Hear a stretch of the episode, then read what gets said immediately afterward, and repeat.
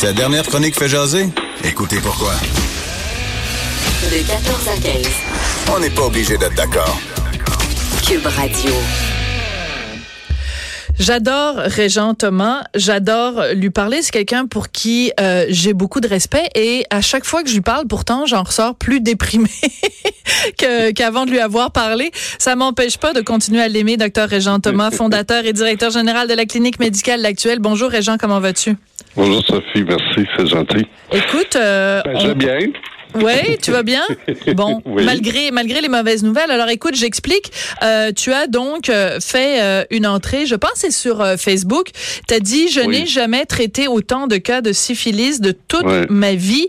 Si tu avais 22 ans, je dirais bon bah OK, c'est correct, ça fait pas tant que ça.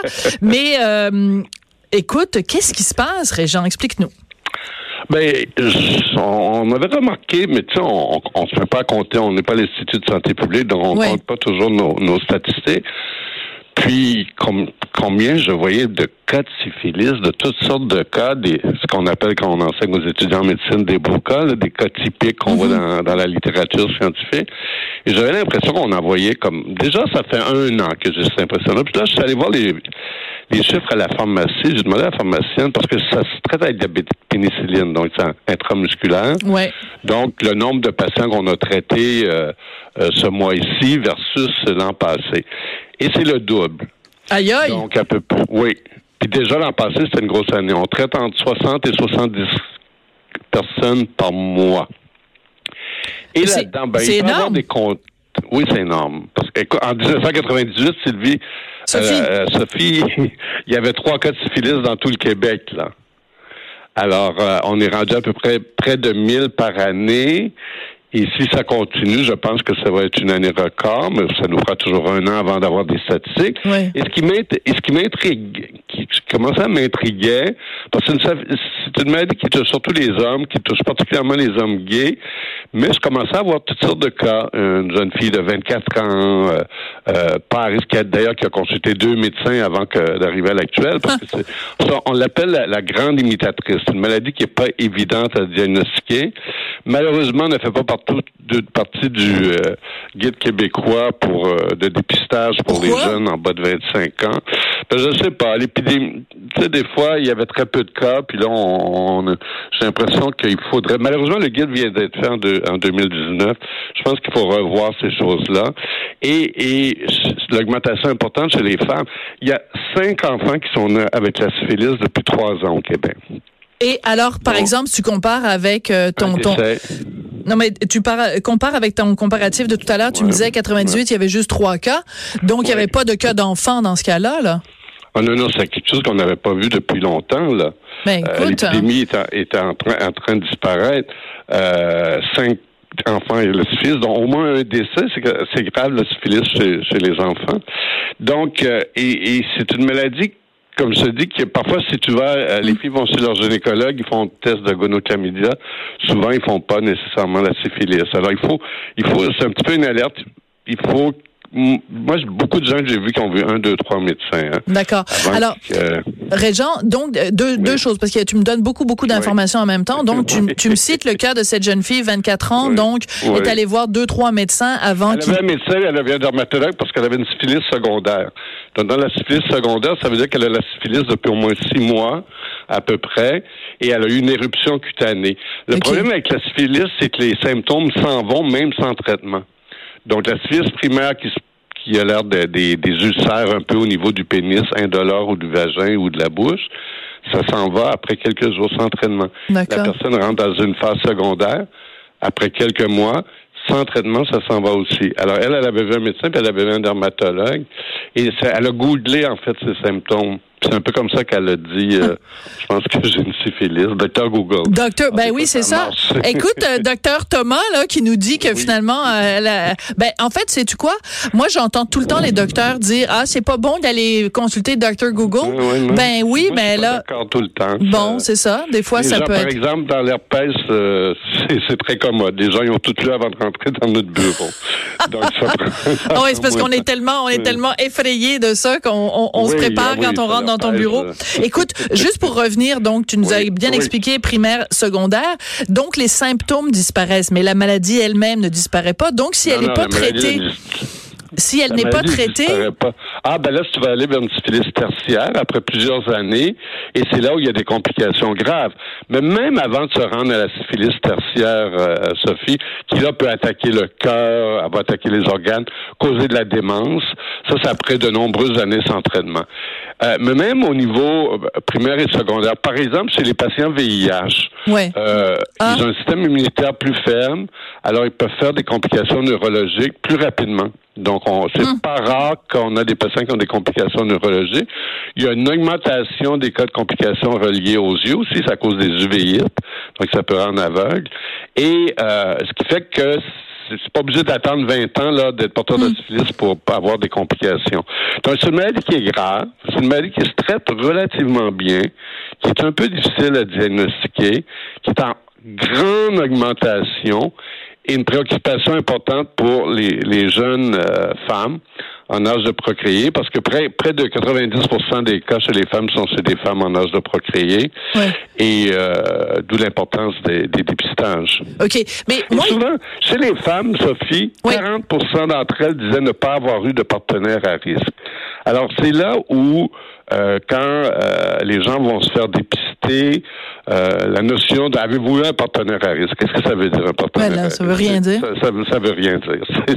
Mais est-ce que le fait que donc elles ont elles, elles pensaient donc ne pas avoir eu des partenaires à risque, or il Oui, s'est avéré oui. que là, manifestement euh, ça s'est transmis euh, comme ça. Est-ce que euh, dans dans tu peux vraiment faire un parallèle en disant que si toutes leurs relations avaient été des relations protégées par un condom, qu'elles n'auraient pas eu la syphilis? Probablement euh, moins de risque, mais ça se transmet aussi de relations orales. Ah oui, tabarnouche, Oui. excuse-moi là. c'est le cri du cœur, non. mais Alors, j'en ai eu, par exemple, euh, j'ai eu des cas qui c'était des, des hommes hétérosexuels. J'ai un jeune homme de 21 ans cette semaine, hétérosexuel, pas très à risque. Euh, un autre, j'avais eu une, une relation orale avec une travailleuse du sexe. Donc, c'était pas une relation euh, non protégée. Excusez-moi, une relation orale, ça veut dire qu'elle a mis sa bouche sur son pénis à lui et que c'est comme ça oui. que ça s'est transmis. Oui, après une fellation. OK. Et ça a été long, c'était un monsieur hétérosexuel euh, assez âgé avant qu'il diagnostique la syphilis. Ça a été un peu compliqué. Mais c'est bizarre aussi parce que, écoute, parce que quand je regarde euh, la, la, la sensibilisation qu'on a fait, les, toutes les campagnes Ouais, qu'on fait pour ouais, dire aux gens faire attention à ci, à ça, à ça, mais quand la dernière, Sophie? Ben je sais pas. C'est peut-être ça le problème. Puis écoute, ça va être Ben ça. Écoute, euh, il y a même pas de cours d'éducation sexuelle dans les écoles. Il n'y a pas de cours d'éducation sexuelle, il n'y a pas de campagne. Euh, les réseaux sociaux, dire, Ouais. la plupart de nos gens contractent des ITS. Avant, c'était dans un bar. Maintenant, c'est suite à des rencontres sur les réseaux sociaux. Ça se protège euh, pas. Ok, L'utilisation tu parles comme Tinder et tout là. ça là. Oui, oui, Tinder, Grindr et compagnie. Ouais. La, majorité de- des patients qui viennent pas suite à, à- à une ITS, qui ont une ITS, c'est suite à une rencontre sur les réseaux sociaux. Donc, on pourrait faire des belles Mais- campagnes de prévention sur les réseaux sociaux. Ben oui, mais non, mais, mais c'est très important ce que tu viens de dire, Régent, parce que Oui. je sais pas, en, en journalisme, habituellement, on dit euh, don't bury your lead, mais là, tu viens de buryer ton lead pas mal. Tu, tu, à la fin de l'entrevue, tu me lâches cette bombe-là. Donc, tu vois vraiment, toi, comme médecin Ah ben qui oui, travaille là-dedans, un que- lien. OK, répète-moi ce que tu viens de me dire, parce que je trouve ça trop important. Je veux dire, la majorité des gens qui viennent ici et qui ont soit qui ont une ITS ou qui nous consultent pour une, ITS, plus de 90 de leurs rencontres, c'est à travers les réseaux sociaux. OK, merci, je viens d'avoir ma citation, c'est parfait. Je vais Non, mais écoute, je trouve ça hallucinant. Écoute, il faut faire une campagne Régent, c'est extrêmement Ben oui. important. Merci d'être venu nous en parler, puis j'espère que Bye. le message va se se propager. Euh, Il y a des choses qu'on n'aime pas se voir propager, mais le message lui, il faut qu'il se propage. Merci beaucoup Régent, puis continue ton bon travail. Docteur Régent Thomas, fondateur et directeur général de la clinique médicale L'Actuelle. Sophie Durocher. On n'est pas obligé d'être d'accord. Alors, cette, ce, matin, pardon, euh, ma chronique dans le Journal de Montréal, Journal de Québec, porte euh, euh, le titre suivant Les motards ne sont pas des vedettes. Pourquoi? Parce que la Sûreté du Québec a décidé de faire une campagne justement sur les médias sociaux, Twitter, Facebook et compagnie, même YouTube avec des vidéos pour sensibiliser la population. Alors, je vais vous lire le texte de la campagne de la Sûreté du Québec. Ça va comme suit, ouvrez les guillemets, les bandes de motards hors la loi ne regroupent pas d'honnêtes citoyens. Les bandes de ces organisations ne sont pas des vedettes de cinéma. Leur univers est violent, leur parole est mensonge. Ne soyez pas naïfs. Ne vous laissez pas berner. Fin de la citation. Alors, on voulait en parler avec François Doré, qui est policier, euh, euh, policier à la retraite de la Sûreté du Québec. Il a aussi collaboré avec Interpol. François, bonjour. Bonjour, Sophie. Euh, François, est-ce que la SQ a raison de faire cette campagne-là? Est-ce qu'il y a vraiment un danger que la population trouve que les motards hors la loi sont des personnes bien sympathiques? Ben, au départ, euh, oui, il y a un danger parce que euh, ça peut arriver qu'il y ait une certaine banalisation de leur présence. C'est sûr qu'autour des, des, des, locaux des, des, des les voisins qui sont là disent Ah non, ce sont des gens tranquilles, on n'a jamais aucun problème. C'est sûr qu'il n'y a jamais aucun problème jusqu'à temps que le local se fasse se fasse saisir, se fasse exploser. On a vu ça euh, près de Saint-Jean-sur-Richelieu il y a quelques années, un local qui a sauté. Alors oui, euh, les policiers font bien de faire cette campagne-là. Je pense que c'est relativement nouveau se servir des médias sociaux de cette façon-là. Et je crois comprendre que c'est une campagne qui est pan-canadienne. La GRC oui, là ça aussi. Absolument, oui, tout à fait. Alors oui, moi je pense que c'est bon de dire que les motards, ce ne sont pas des gens qui travaillent au sein d'organisations euh, caritatives, pardon, et qui du jour au lendemain vont se transformer en sauveteurs de gens qui ont été victimes d'inondations à Sainte-Marthe-sur-le-Lac, loin de là. Oui. Euh, Écoute, dans le communiqué, donc, alors j'encourage vraiment les gens à aller euh, voir ça sur le compte Twitter de la de la sûreté euh, du Québec, parce qu'ils font un mhm. lien également avec différentes vidéos qu'ils ont mises en ligne sur euh, YouTube, dont une vidéo où tu vois un gars là, qui s'en va à sa voiture, puis finalement il se fait tirer, boum boum boum boum, à travers sa vitre. Et je trouve ça important ce genre d'image là, parce que je te donne un exemple, ok? Mike Ward, mon humoriste préféré, puis je pense que je suis sa chroniqueuse préférée aussi, euh, Mike Ward. Euh, il a déjà euh, donné une entrevue dans un podcast aux États-Unis dans lequel il disait les les Hells, comme les gens de la mafia, sont des très bons gars, tant que vous ne leur devez pas de l'argent. Ha ha ha. Euh, parce qu'il a déjà euh, fait un spectacle pour les Hells, enfin bon, bref.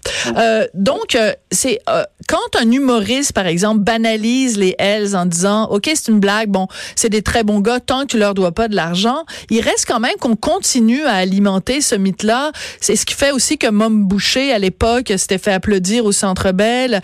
Tu sais, c'est... C'est, c'est, on, on, on banalise ou on minimise les gestes excessivement violents de ces gens-là? Parce qu'ils tirent leur, leur, puissance, leur pouvoir de l'argent, du mensonge, de la drogue, de l'exploitation sexuelle, de l'économie clandestine. Euh, ils n'ont aucune règle à suivre, ces gens-là. Ce sont des moteurs criminalisés. Ce sont des gens qui, pour la plupart, ont un casier judiciaire ou il faut un casier judiciaire pour en faire partie. Et tu as tout à fait raison de dire qu'il ne faut pas banaliser, il ne faut pas euh, rendre ça tout à fait ordinaire, le fait justement d'être un criminel. La moto, c'est une chose, mais leurs activités sont loin d'être légales. Pour la grande majorité d'entre eux, c'est loin d'être légal. S'ils ont un travail, c'est plus un sideline qu'autre chose. Oui. Te rappelles-tu, tiens, pendant que je te parle, excuse-moi, je veux pas que tu penses que je suis mal poli, mais euh, écoute, te rappelles-tu, c'était en 2017, la foire de Saint-Hyacinthe. Oui, ils avaient un stand et ils vendaient des articles promotionnels. Bon, alors je me souviens, bon, ça avait évidemment euh, créé tout un, scandale à l'époque, puis c'était une roulette aux couleurs de Support 81 Montréal. Mais c'est ça, c'est c'est c'est c'est le 81, c'est les initiales du groupe criminalisé les L parce que le 8 c'est la huitième lettre d'alphabet, le H c'est le chiffre 1 pour la première lettre, etc. Bon. Euh, Comment se fait, tu sais, qu'est-ce qui se passe dans la tête de quelqu'un qui s'en va à la foire de Saint-Hyacinthe puis qui achète un T-shirt des Hells Angels?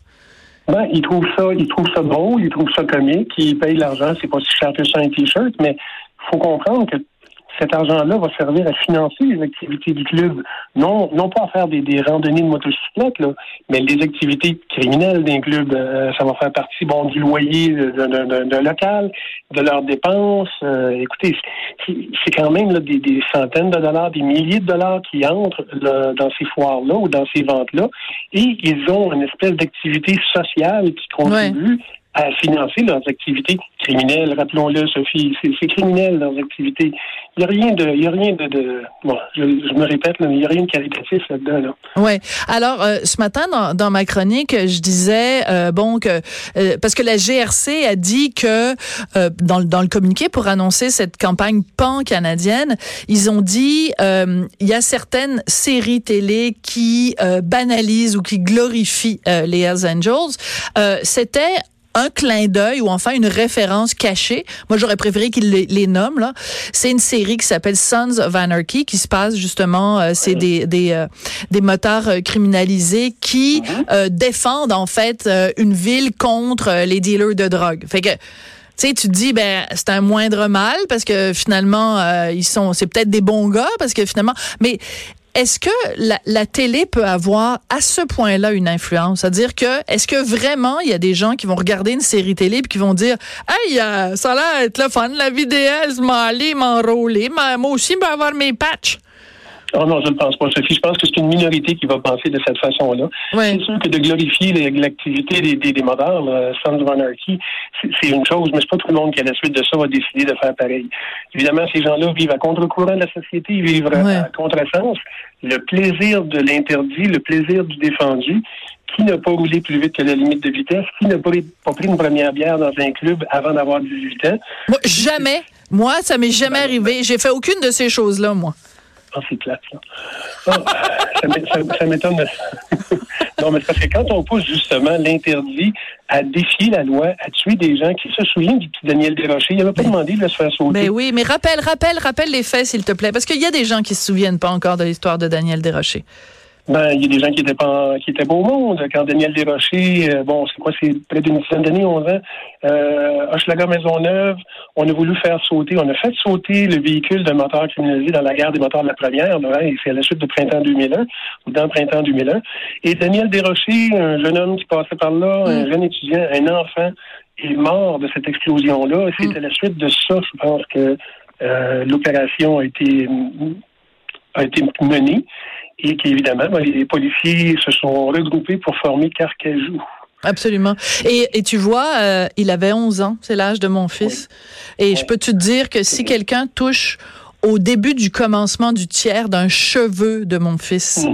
Oui. Alors, moi, je ne comprends pas qu'il y ait des gens encore qui continuent à glorifier ou à banaliser ou à minimiser ou à humaniser ces gens-là, à qui il ne reste pas grand-chose d'humain. Non, il y a une différence entre une série télévisée où chacun peut être fan. On a regardé, euh, regardé, ce qui se passe à la télévision aujourd'hui. Les, les, les, évidemment, les stations qu'on connaît, Radio-Canada, on peut aller en anglais aussi du côté américain, mais on ne peut pas banaliser les activités criminelles de ces gens-là. Parce que tôt ou tard, ça vient faire un, trou dans notre poche, ça vient faire un trou dans notre façon de vivre. Et bien évidemment, comme Daniel Desrochers, euh, ça tue des gens. Euh, merci beaucoup, François Doré. Toujours intéressant de te parler. François Doré, policier de la Sûreté du Québec à la retraite. Merci beaucoup et à la prochaine chicane après la pause. Lise Ravary parce que c'est vendredi. Sophie Durocher. On n'est pas obligé d'être d'accord.